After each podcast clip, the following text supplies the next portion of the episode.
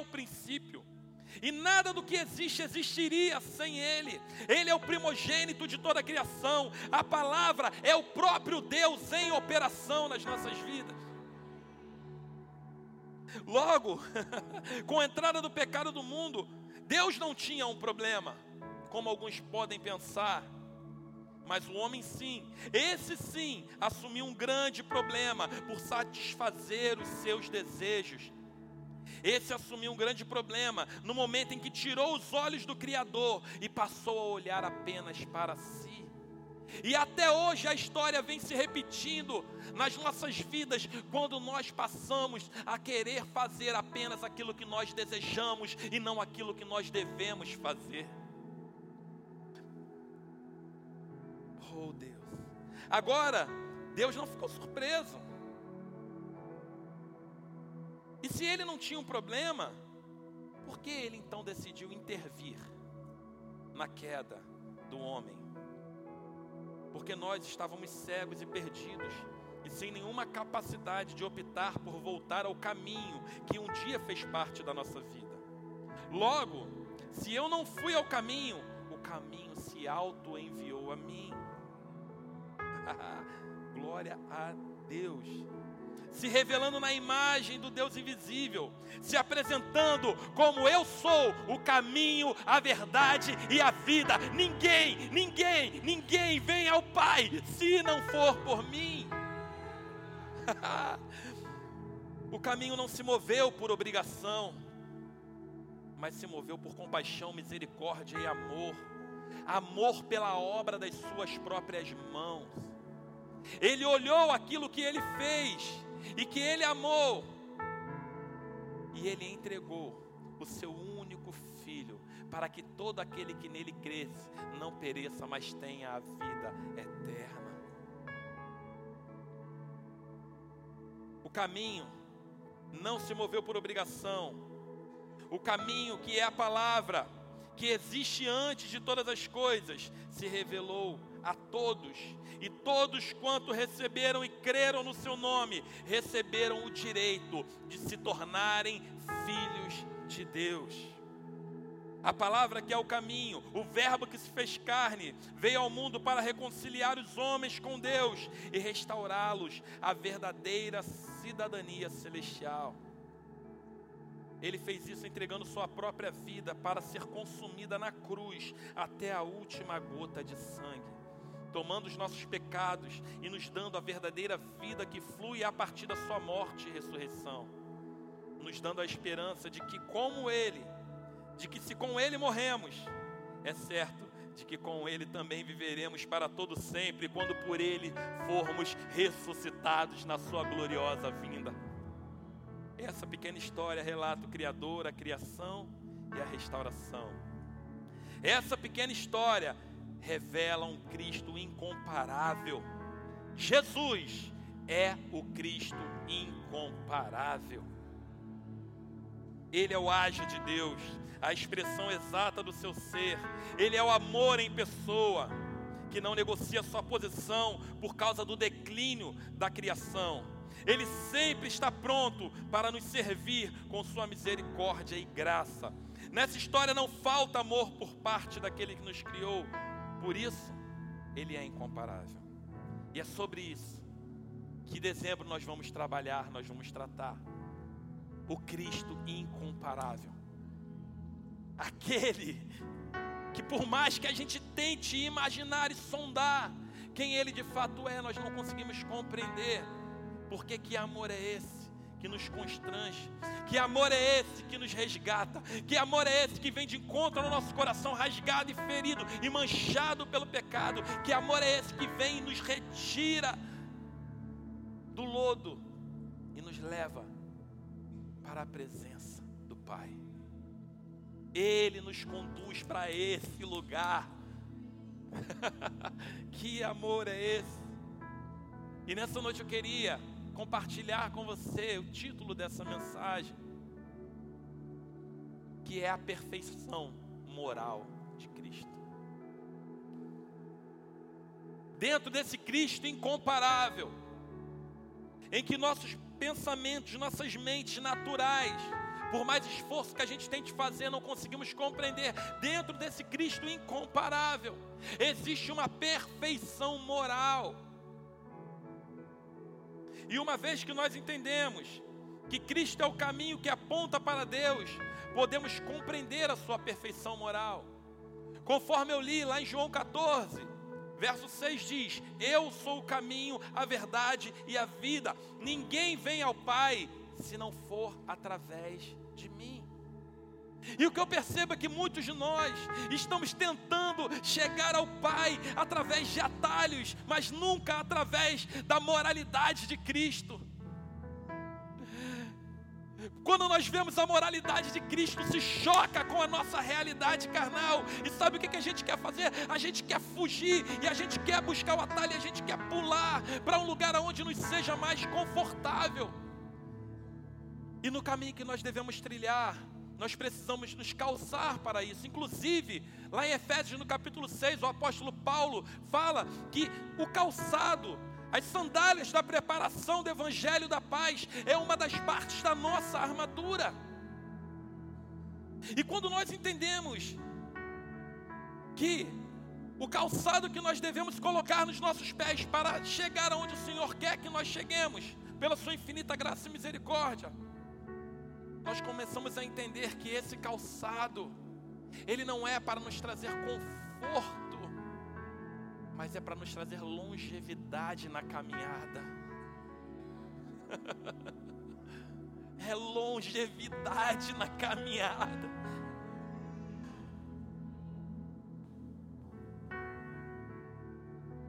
E muitas vezes a longevidade ela vem atrelada ao confronto dos nossos corações ela vem atrelada ao desconforto das nossas emoções,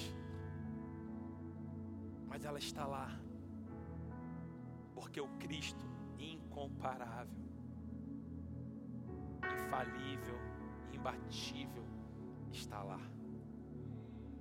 Está lá. Ele está lá.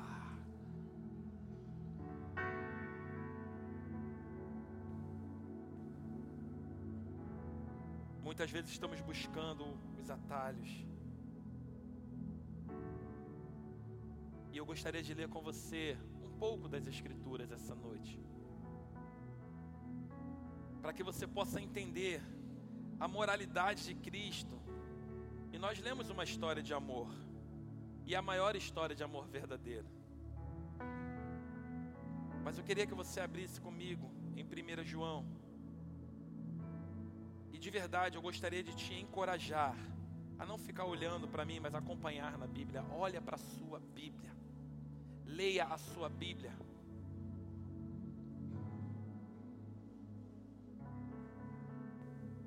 A gente ainda tem aquela Bíblia pequena aí?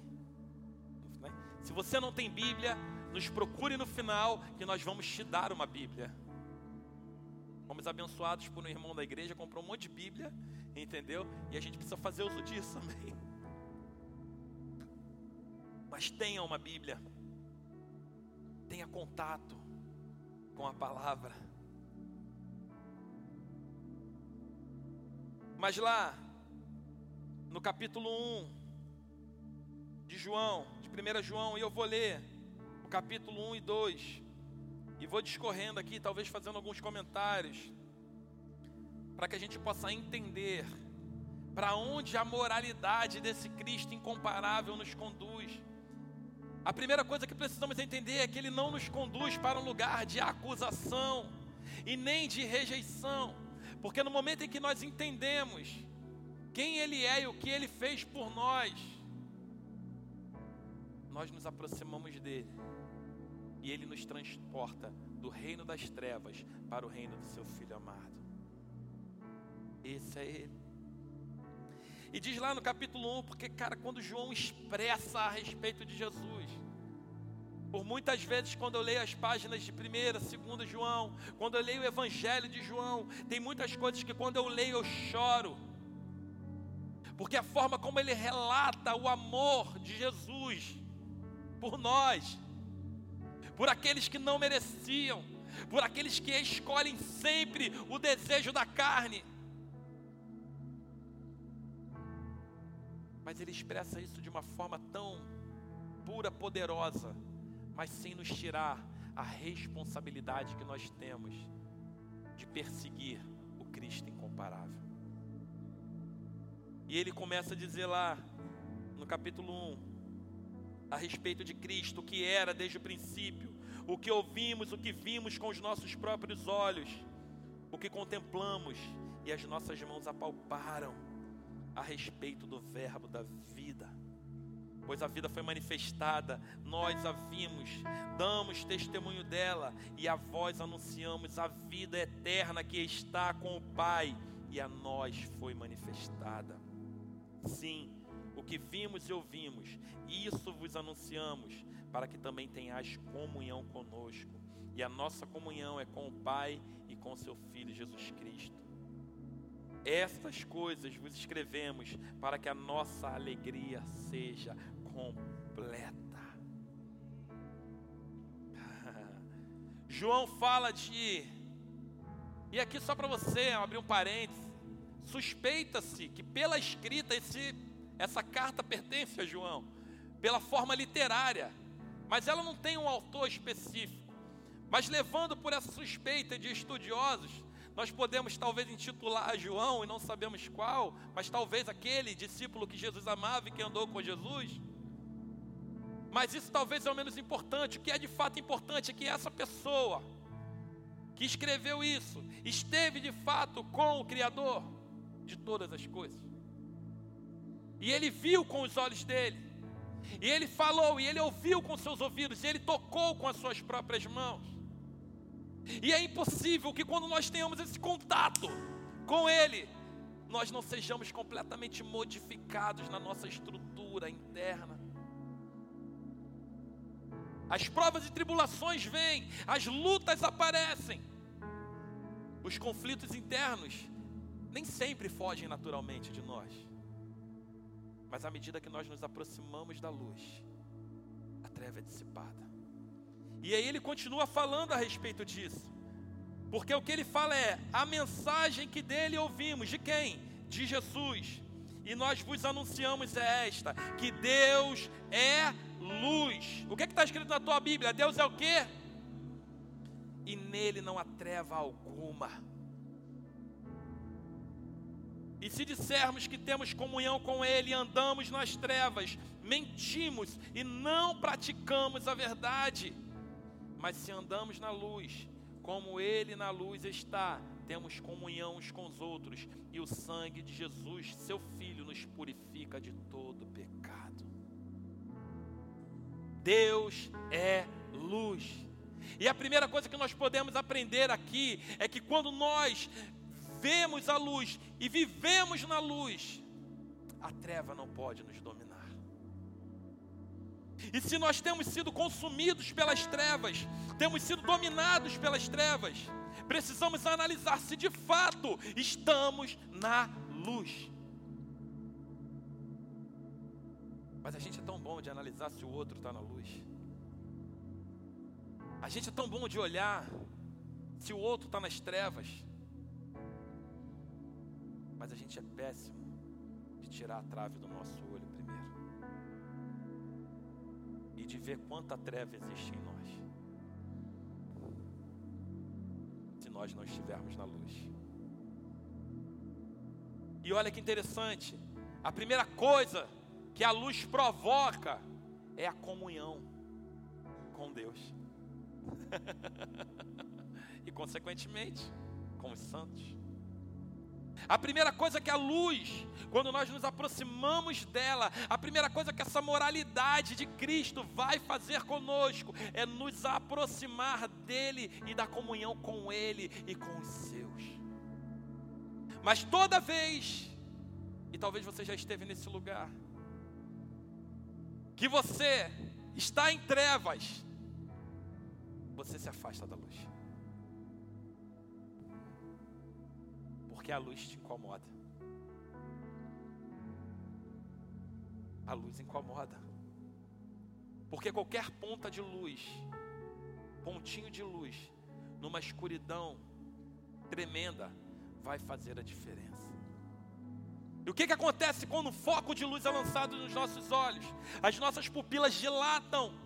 E nós, por um instante, não conseguimos ver, porque a luz precisa provocar isso em nós um desejo de não querer ver aquilo que está à nossa frente e apenas confiar, e assim como João, tatear, apalpar, ver e ouvir aquele que é digno de levar as nossas vidas no caminho, na verdade e na vida.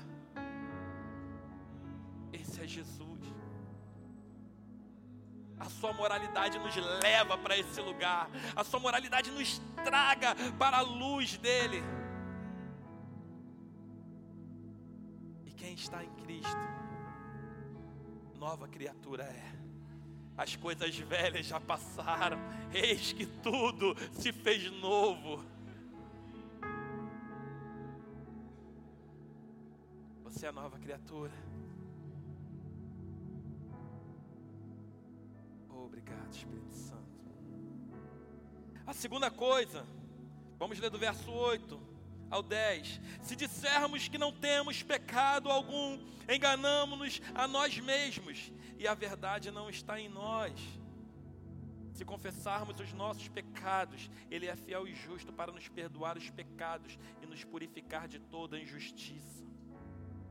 Se dissermos que não temos cometido pecado, nos tornamos mentirosos a Sua palavra não está em nós. Mas espera aí. Alguém pode não pecar a não ser Cristo? Ele foi o único. Além de incomparável, incorruptível. Ele foi o único. Mas aqui a moralidade de Cristo, ela nos leva para um outro lugar para um lugar de arrependimento e perdão. Já que estamos na luz, que nos traz para a comunhão, na comunhão agora ele nos arrasta para um lugar de arrependimento, confissão de pecado e perdão.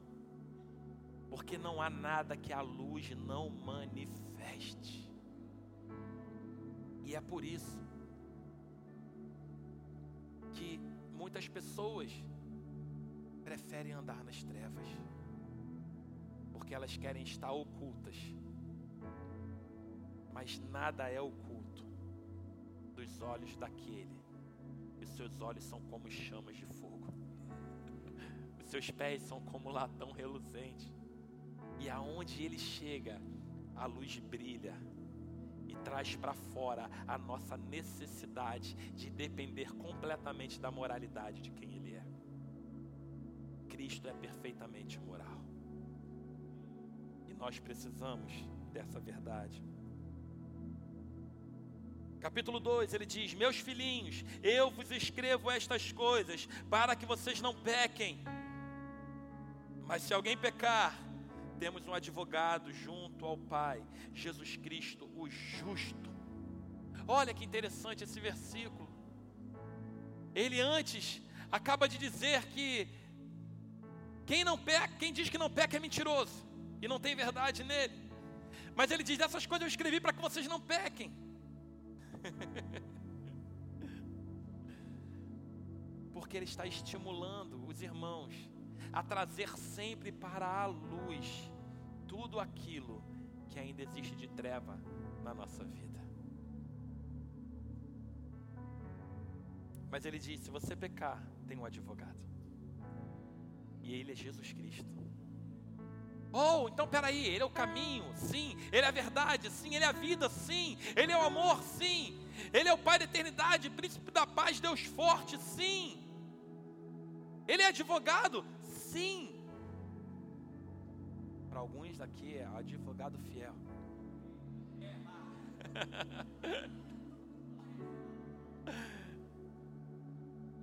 Piada em terra. Mas Ele é a luz. Ele é o Verbo? Sim. Ele é a palavra? Sim. Então quem Cristo é? Ele é tudo que nós precisamos. Ele é tudo a qual nós devemos nos render, Ele é tudo a qual nós devemos nos submeter, Ele é tudo a qual nós devemos entregar a nossa vida, independente de onde estivermos, independente de quem nós somos, independente de como chegamos a esse lugar, Ele é tudo o que nós precisamos. Ele é Jesus Cristo, o Senhor das nossas vidas. Uma coisa eu posso te garantir: se nós não nos rendermos hoje para Ele, e amanhã, e depois, e depois, e depois, vai chegar um dia em que todo joelho confessará, e toda língua confessará, todo joelho se dobrará, e toda língua confessará que Jesus Cristo é o Senhor, para a glória de Deus Pai. Os nossos joelhos se dobram a nossa boca confessa, vai ser involuntário, querido. Vai ser involuntário. Mas hoje ele se revela para nós na imagem de um Cristo incomparável. Um amor que você não vai encontrar em lugar algum nessa terra, mas que vai ser expressado pelo poder que há no corpo, que é a igreja. Ele é incomparável. Vira para essa pessoa e fala assim: Ele é incomparável. E diz que esse advogado, ele também é a propiciação. Você sabe o que é propiciação? Você tem uma ideia quando você lê o que é propiciação? Propiciação é o sacrifício que afasta a ira divina. Porque sobre o pecado recai uma ira, mas se somos guardados, se estamos na luz, como Ele na luz está, temos comunhão com Deus, e o sangue de Jesus Cristo nos purifica de todo pecado, porque Ele tomou sobre si as nossas dores castigo que nos traz a paz estava sobre ele, e pelas suas pisaduras nós fomos sarados. Essa é a única forma, querido, de experimentarmos um Cristo incomparável. Porque senão vamos apenas ver de longe quem Ele é, mas nunca provaremos de fato quem Ele é. Então Ele é a propiciação pelos nossos pecados, e não somente pelos nossos, mas também pelos pecados do mundo. E verso 3: E sabemos que o conhecemos se guardamos os seus mandamentos. O que? Sabemos que conhecemos a quem? O Cristo incomparável. Sabemos que conhecemos quem? O Deus da luz. Sabemos que o conhecemos como? Se guardamos os seus mandamentos. Aquele que diz eu conheço e não guarda os seus mandamentos é mentiroso e a verdade não está nele. Mas todo que guarda a sua palavra, neste o amor de Deus tem de fato se aperfeiçoado, e assim sabemos que estamos nele. Percebe que o amor de Deus em nós não é perfeito, por isso que nós não atingimos a perfeição. Mas à medida que nos aproximamos dele, somos aperfeiçoados no amor dele. Por isso é uma caminhada, por isso Jesus fala: Eu sou o caminho, eu sou a porta. É estreito, é apertado, mas é a única forma de ser aperfeiçoado no amor, porque Deus é amor. Até quando nós vamos negar? E tentar cortar o caminho, e buscar pela porta mais larga, ou o caminho mais fácil para poder passar. Querido, não se engane, não vai ser fácil, não vai ser simples, não vai ser confortável, mas vai ser poderoso. Porque quando ele se manifestar, quando vermos a sua glória vindo entre as nuvens, E essa é a esperança que temos nele, que se com ele morremos, certamente com ele seremos vivificados. Essa é a nossa esperança. A palavra diz lá em Tessalonicenses, acho que é 1 Tessalonicenses 4, que diz: consolem uns aos outros com essas palavras de que Ele vai voltar e Ele vai resgatar os seus. Consolem uns aos outros. Seja consolado pela esperança de que Cristo vai voltar. Se você está passando por alguma coisa que talvez você não gostaria de estar passando, eu quero te dizer: seja consolado com a esperança de que Ele vai voltar.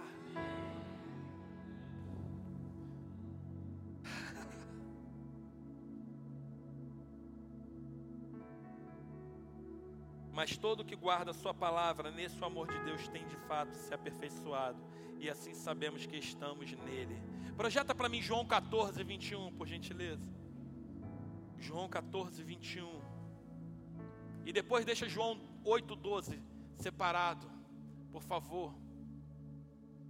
Aquele que tem os meus mandamentos e os guarda, esse é o que me ama. E aquele que me ama será amado por meu Pai, e eu também o amarei e me manifestarei a ele. Eu não sei se você já parou para pensar a respeito desse texto, mas Jesus fala que aquele que me ama obedece quem eu sou.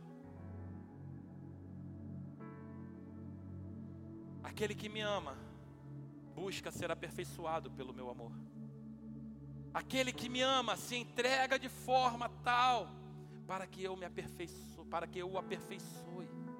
E olha que interessante que ele diz mais: "E eu também o amarei e me manifestarei a ele". Muitos de nós entramos por essa porta buscando a manifestação dele na nossa vida, buscando que Deus se manifeste através de nós e nos gloriamos quando Deus se manifesta através de nós. E achamos que somos muito bons porque Deus nos usa. Deus usa mula. Porque nos gloriamos em ser usados por Deus.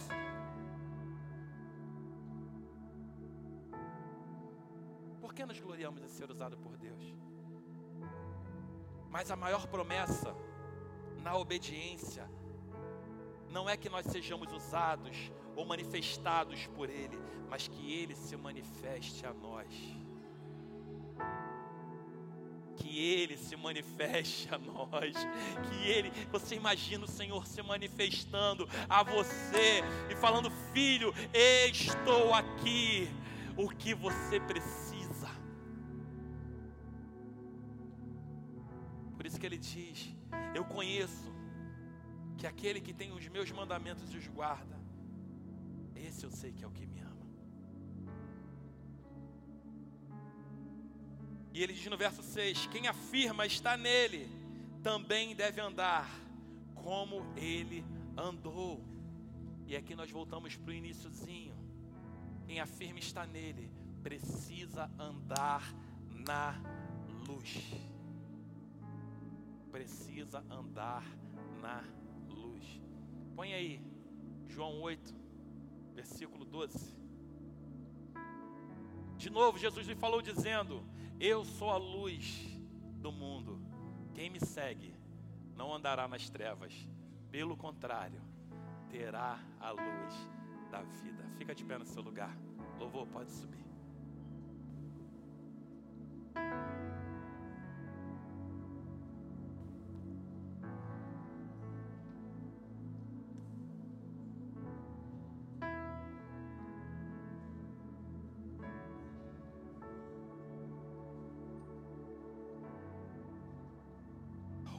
Obrigado, Espírito Santo.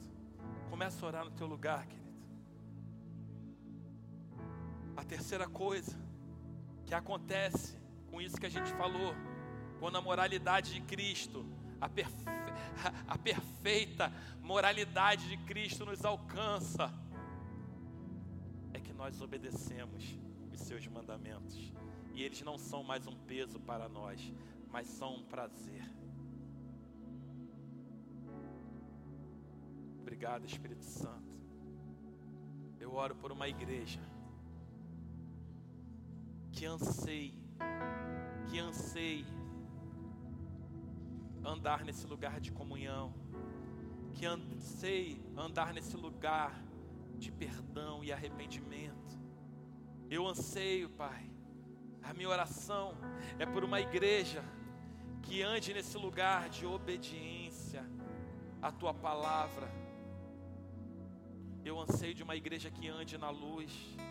Chega de andarmos nas trevas, escondidos pelos cantos, como que se estivéssemos devendo algo a alguém, mas não. O Senhor tomou a nossa dívida e o Senhor pagou a nossa dívida com seu próprio sangue, com seu próprio corpo rasgado naquela cruz. Em ti não havia falta de nada e ainda não há e nunca haverá, porque tu és o princípio e o fim, o Alfa e o Ômega. Tu és o maravilhoso conselheiro, Deus forte, Pai da eternidade. Tu és o príncipe da paz. Tu és a luz do mundo. Tu és o caminho, a verdade e a vida. Tu és o advogado. Tu és o justo, conselheiro, fiel, verdadeiro. Tu és o Pai de misericórdias. és cheio de graça e favor para nós.